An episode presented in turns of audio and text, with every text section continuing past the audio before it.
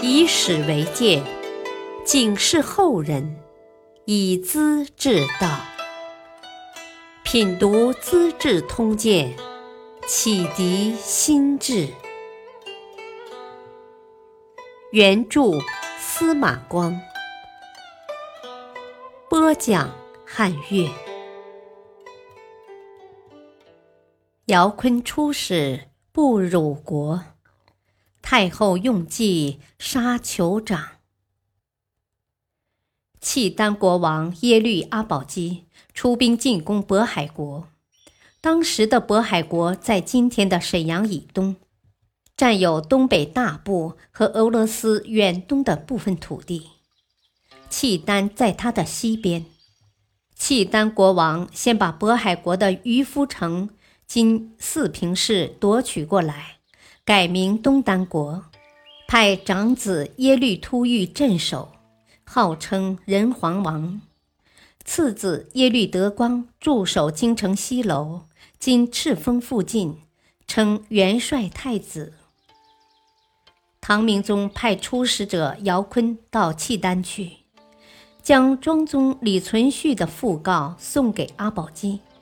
阿保机听说庄宗是乱兵杀死的，痛哭道：“啊，我的好孩子啊！我应该去救援他的，只为渤海没有平复，脱身不得呀，才叫老朋友遭难了。”转身又质问姚坤。哦，现在的天子明知洛阳有急难，为什么不去救助呢？姚坤告诉他：“哦，当时相隔很远，来不及了。”阿保机逼视着姚坤：“哦，那为什么又自立为天子呢？”姚坤反复的说明情况，阿保机听得很不耐烦。哦汉人总爱花言巧语，别啰嗦了。长子耶律突厥站在一旁，倒是斯文地问了一句中国《左传》里的话：“牵牛以西人之田而夺之牛，可乎？”这是楚国大夫申叔问楚庄王的话。有人牵牛从别人田里踹过去。当然是不对的，可是田主竟把牛也抢走了，行不行呢？当然不行，因为惩罚太重了。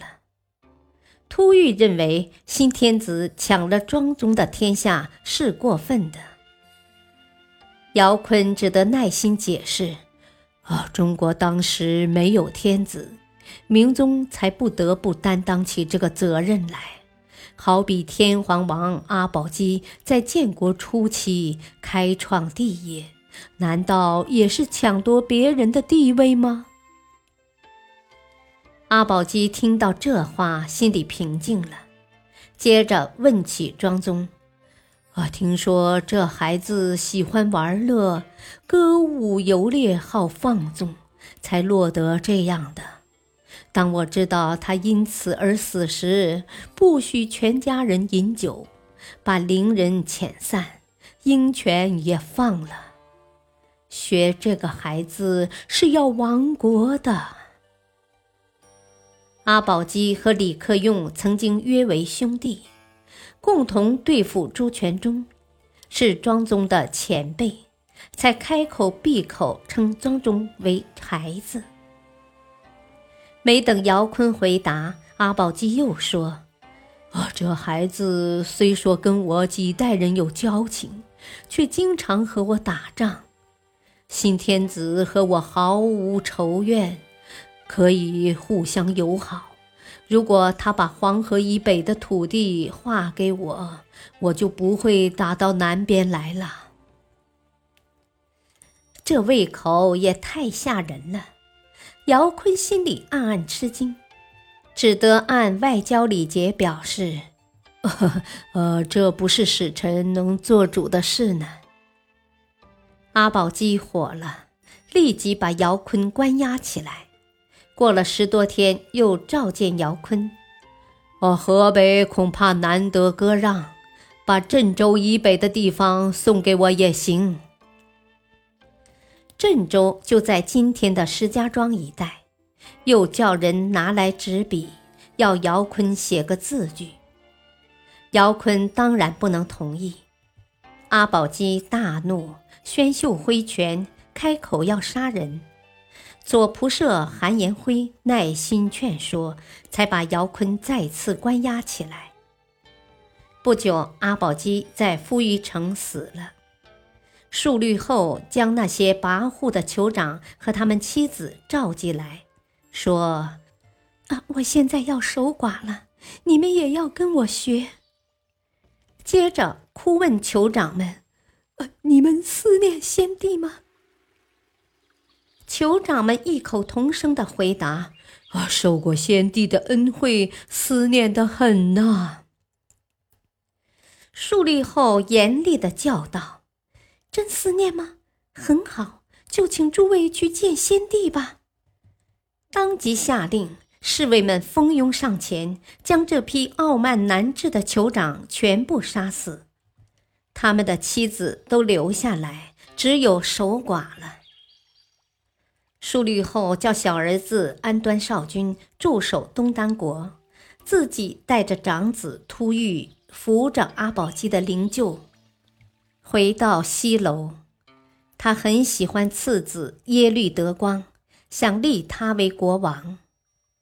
他叫两个儿子骑着马站在大帐前，跟酋长们说：“两个孩子我都爱，不知该立谁为王，你们选择，愿跟谁就去拉住他的马缰绳。”酋长们早已心领神会，争先恐后的抓住耶律德光的马缰。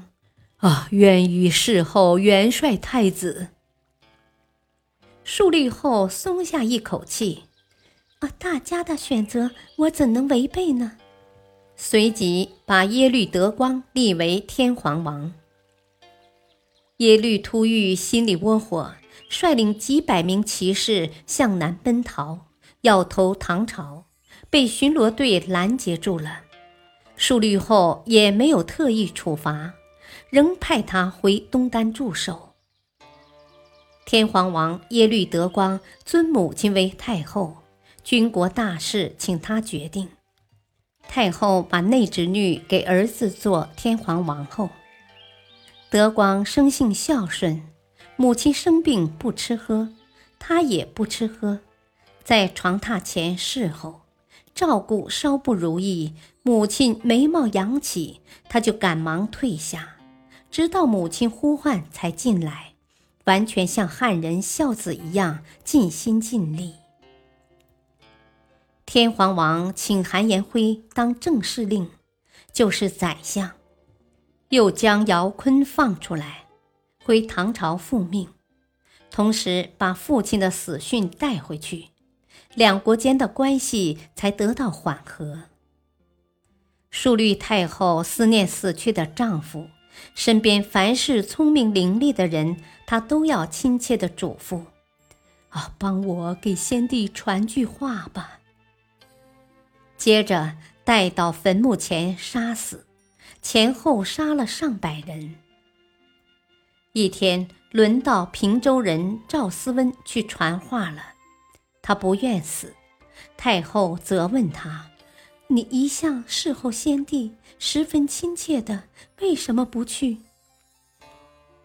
赵思温反问道：“我和先帝最亲近的人，有谁能比得过太后呢？太后愿去，我就跟在你的后面。”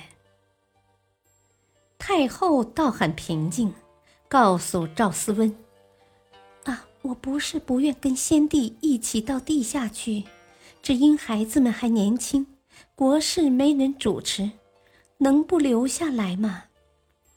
于是砍断一只手腕，放在墓穴中陪葬了。赵思温拒绝太后荒谬残忍的做法，没去传话，救了自己的命，而太后从此也没再杀人了。感谢收听。下期播讲：信义何须赐铁券。放却鹰犬不行猎。敬请收听，再会。